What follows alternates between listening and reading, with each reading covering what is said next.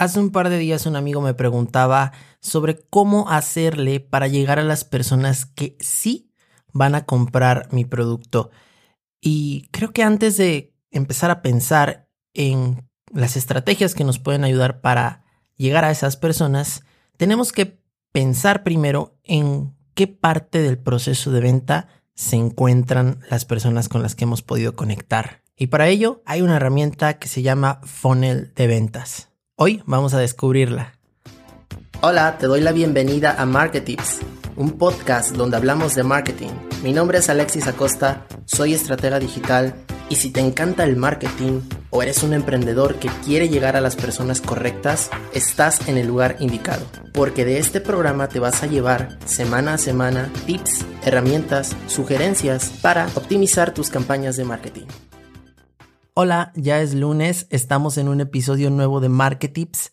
El tema central del día de hoy es el funnel de ventas, también conocido como embudo de conversión. Nos referimos a lo mismo en ambos casos y esta es una herramienta muy utilizada hoy en día en el mundo del marketing digital. Y para iniciar quiero compartirte la siguiente premisa y consiste en entender que todas las ventas en realidad son un proceso y que este proceso consiste de varias etapas que convierten a un total desconocido en un cliente.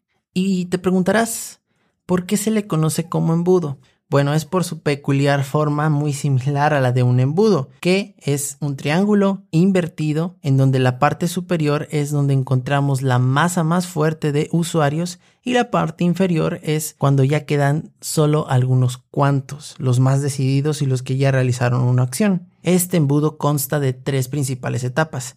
La conocida como top of the funnel, es decir, la parte superior, en donde la característica principal de los usuarios que están en esa etapa es que son conscientes de tu marca, te acaban de conocer y hasta ahí. Después tenemos la etapa de middle of the funnel, también conocida como etapa media, en donde hay dos principales características de estos usuarios.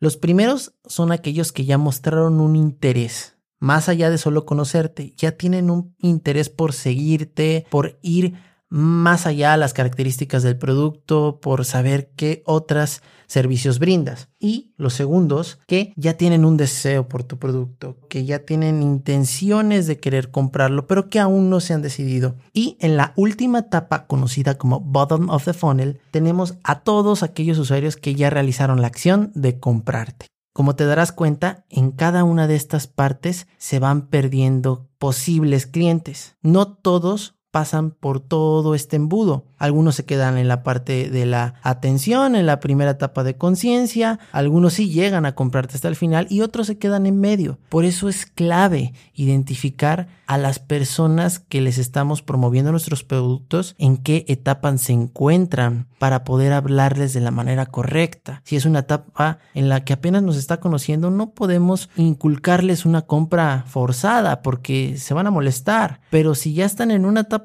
casi a punto de realizar esa acción deseada, pues entonces ya podemos impulsarlos un poco más para que tomen esa acción. Y para dejar más claro este concepto, quiero dar un ejemplo de cómo funcionaría este embudo en una zapatería en línea. En la primera parte del top of the funnel tendríamos a todas aquellas personas que vieron un anuncio de la zapatería en redes sociales, por ejemplo en Facebook. Es decir, ya conocieron que existe la marca, pero hasta ahí, no pasó nada más. En la etapa de middle of the funnel tendríamos primero aquellas personas que ya vieron el anuncio y además le dieron clic y entraron al sitio web para explorar más características del producto. Pero no hicieron nada más, solo vieron las características y hasta ahí se quedaron. Y en la segunda etapa del middle of the funnel, en la mitad, también tenemos a aquellos usuarios que ya vieron el anuncio, entraron a la página, exploraron las características del producto y además lo agregaron al carrito para realizar la compra, pero se quedaron indecisos y dijeron, no, creo que todavía no es momento de comprarme estos zapatos nuevos. Esperaré. Y salieron de la página rápidamente. Se quedaron a esa mitad del embudo y se fueron.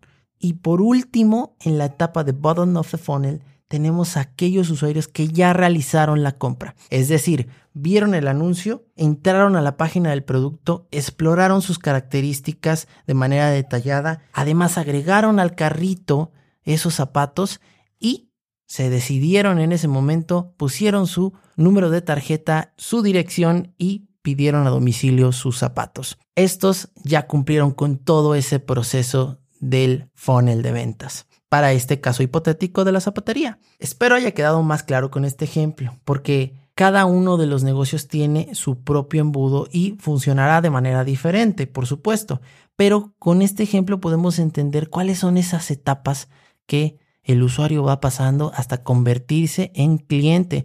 Yo te invito a que hagas este proceso, que identifiques cuáles son las etapas del usuario que ahora está escuchando tu podcast, que ahora está entrando a tu sitio web donde ofrece servicios profesionales.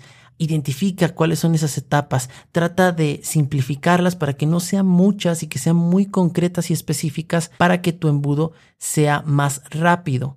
También identificarlas te ayudará a enviar el mensaje correcto a cada uno de esos usuarios dependiendo la etapa en la que se encuentren. Porque no es lo mismo hablarle a alguien que acaba de entrar a este funnel, que apenas te acaba de conocer y quiere saber un poco más de ti, a la persona que ya está decidida. Hay formas diferentes de hablarle a cada uno y tienes que identificarlos primero. Entonces, el embudo te sirve para esas dos cosas. Primero, para determinar y medir el porcentaje de personas que se han perdido en el proceso y que tienes que ayudarles, tienes que ser un guía para poder reinsertarlos y cumplir tu objetivo de que te compren tu producto o servicio. Y segundo, detectar cuáles son esos elementos de mejora que necesitas realizar tanto en tu sitio web como en tu proceso de venta para mejorar la experiencia del cliente y ayudarlo a que se decida a comprar y por supuesto, al final a que más usuarios te compren y tu negocio siga creciendo.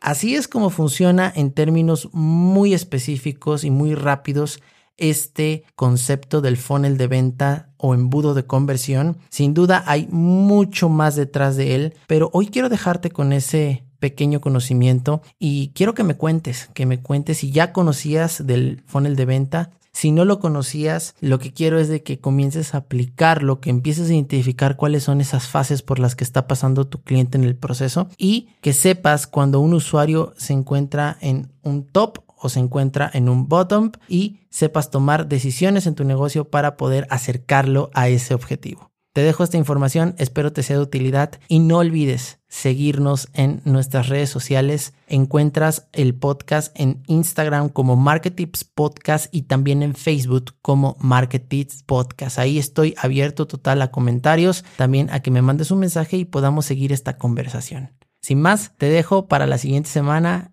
seguir en contacto y un excelente inicio de semana. Nos vemos pronto en un nuevo episodio.